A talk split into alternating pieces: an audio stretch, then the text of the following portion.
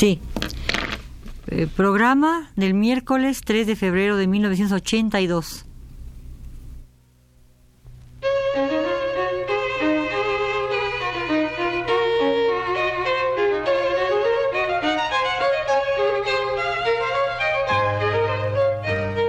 Divergencias. Programa a cargo de Margot Glantz.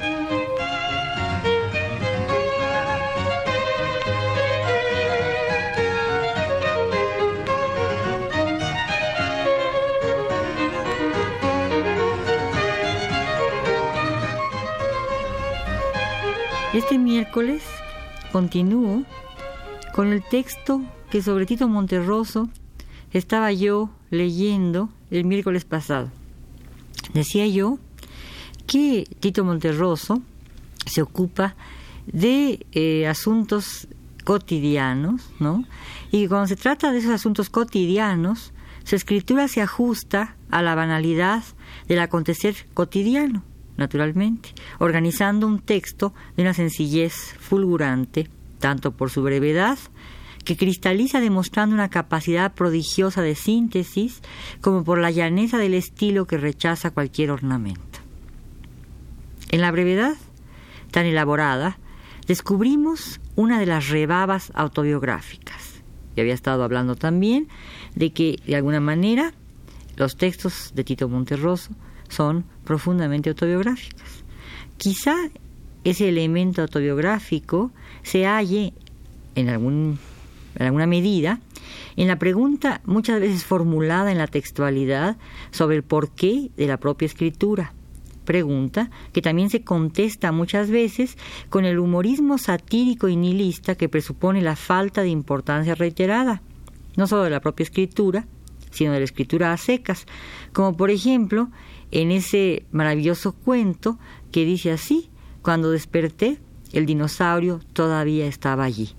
Lo que plantea el contraste que siempre se ve en los textos de Tito Monterroso, la brevedad enorme, es decir, una línea, y por otro lado, el eh, animal utilizado como elemento de fábula, que es el dinosaurio, ser extinguido, pero enorme. Algunas de las conclusiones que se inscriben en el decálogo del escritor propuesto por Tito en uno de sus cuentos, cuando confiesa su admiración por Borges, y las consecuencias a que esa admiración somete al escritor son, entre otras, innumeradas, las siguientes. 1. Descubrir que uno es inteligente puesto que le gusta Borges. Esta este, e, e, este, esta consecuencia es benéfica. Y la última dice dejar de escribir, que es también benéfica. Al estipular que se puede ser inteligente por una preferencia, o que la preferencia demuestra una inteligencia o un modo inteligente de actuar, se constata que la escritura es de alguna manera necesaria, pero cuando se concluye que dejar de escribir es un acto positivo, si no se es Borges, como corolario de la premisa anterior, se infiere que es la propia escritura la que falla, sobre todo en relación con el modelo elegido, modelo que responde a las características de la propia pasión escrituraria. Tito Monterroso admira la claridad, la sencillez y la brevedad del estilo borgiano, cualidades todas que se aplican a su propia prosa. No creo que esta sea una prueba muy contundente de la redondez de la Tierra o de su capacidad de movimiento, pero sí de una concepción de la escritura a menudo implícita literalmente en los textos de Monterroso.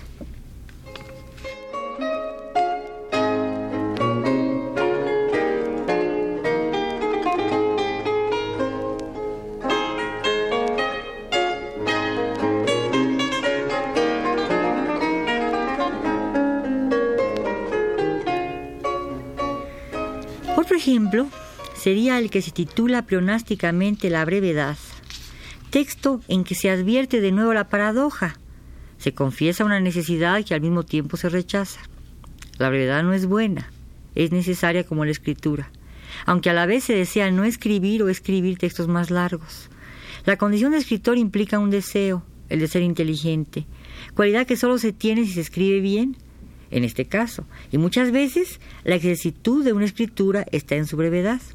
Con todo, se desea la extensión al tiempo que se la rechaza en nombre del rigor de la escritura y se ama justamente porque colinda con el caos. Sí, es evidente que la, el texto que mencioné hace un momento, el de cuando desperté el dinosaurio estaba todavía allí, vuelve a ser fundamental para entender este este dato, es decir, esta necesidad, esta eh, obsesión que tiene Tito Monterroso en la escritura, es decir, el dinosaurio como ser gigantesco, aunque extinguido, y la brevedad de la frase donde aparece el dinosaurio.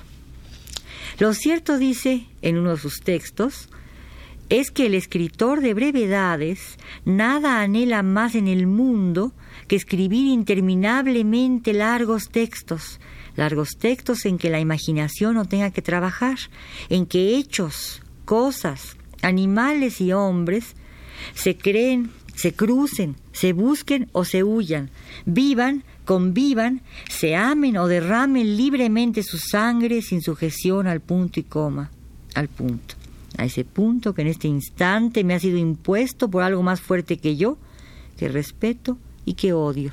Aquí recuerda uno esos textos de Borges en que en sus primeros ensayos, o los ensayos de hace bastantes años, Borges detestaba y despreciaba la escritura de Dostoyevsky, porque Dostoyevsky escribía larguísimas novelas y con una serie de incidentes que le parecían totalmente inverosímiles. Claro, Borges ha recapitulado y piensa que Dostoyevsky es un buen escritor, evidentemente, pero que en su juventud él había sido excesivamente iconoclasta. Yo creo que de alguna manera también Tito Monterroso estaría en ese elemento, ¿no? Es decir, admira a Dostoyevsky, pero es incapaz de escribir, a eh, de escribir como Dostoyevsky y no quisiera tampoco escribir como Dostoyevsky.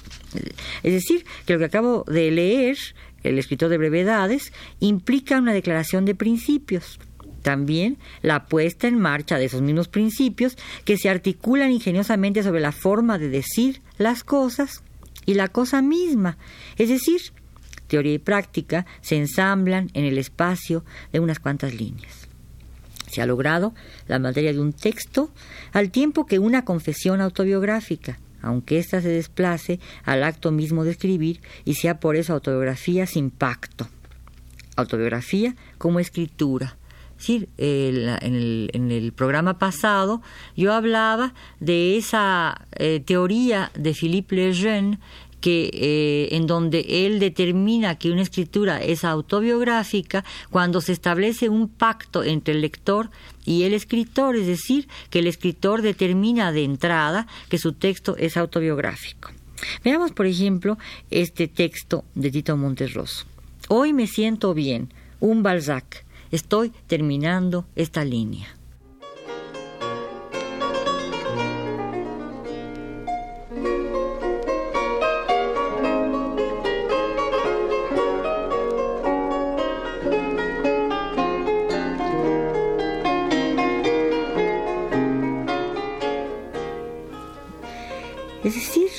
Este, en este sentido es una autobiografía, pero muy especial, no en la relación de incidentes mínimos de la vida diaria, aunque mucho de lo que aquí se observa se forma de esos incidentes, la violación del lugar común, el distanciamiento que da la autocrítica y la constante interiorización, por ello, de una lupa dirigida a la propia ambigüedad.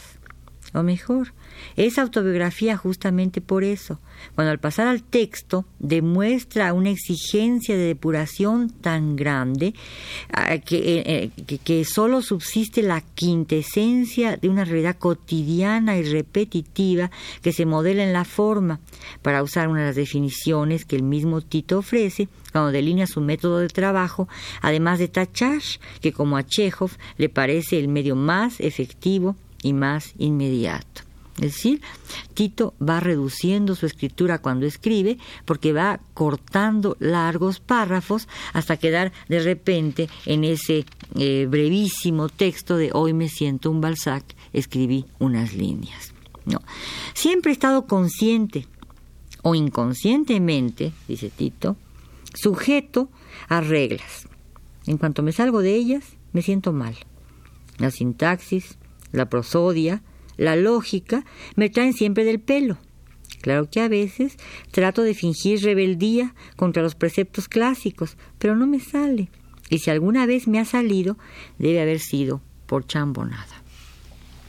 La constricción que imponen las reglas y el clasicismo que se declara son necesariamente la inserción de una tradición que dicta sus preceptos y que fuerza al escritor a ceñir la escritura, a darle apariencia de algo nuevo, totalmente marcado por la época de producción, aunque a la vez sea un eslabón dentro de una genealogía escrituraria e inclusive, aunque se niegue cualquier relación con una moral implícita en la moraleja y se evite caer en la actitud didáctica de los escritores que escribían fábulas.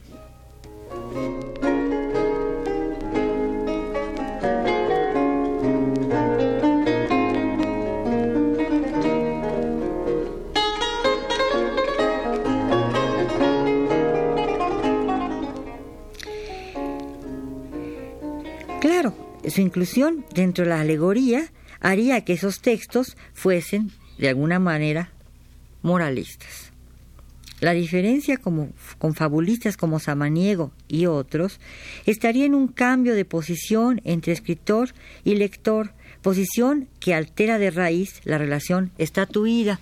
También creo que de alguna manera, insisto, estoy alterando eh, la tesis de Philippe Lejeune en el sentido de que existe un pacto entre lector y escritor. Creo que aquí continúo esta explicación de definiendo esta relación, este otro tipo de pacto que se establece entre lector y escritor cuando se maneja la alegoría. Monterroso es observador cuidadoso de todos los ridículos humanos, pero quizá su máxima preocupación, como la de los grandes humoristas, es una flagelada y terrible, aunque divertida, conciencia de la propia ridiculez, del propio caos. Además, su escritura se desgarra cuando en el acto de escritura Monterroso escinde la observación que produce la materia del relato y la polariza, distendiendo la mirada a tal punto que su propia observación culmina en la alegoría. Toda literatura, aclara Tito Monterroso a Graciela Carminati en una entrevista, es alegórica o no es nada. Muchos escritores explican sus simbolismos, temerosos de que la gente se los pierda. Bueno, si la gente se los pierde, peor para la gente. Creo que no explicar lo que uno quiso decir en un libro es cuestión de decoro.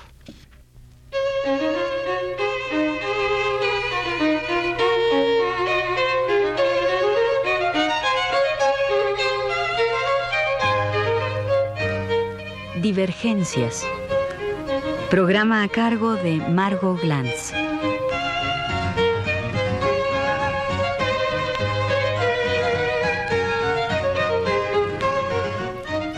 Muchas gracias. El próximo miércoles continuaré. En este programa estuvo en los controles técnicos Pedro Bermúdez y en la producción eh, Juan Carlos Tejera.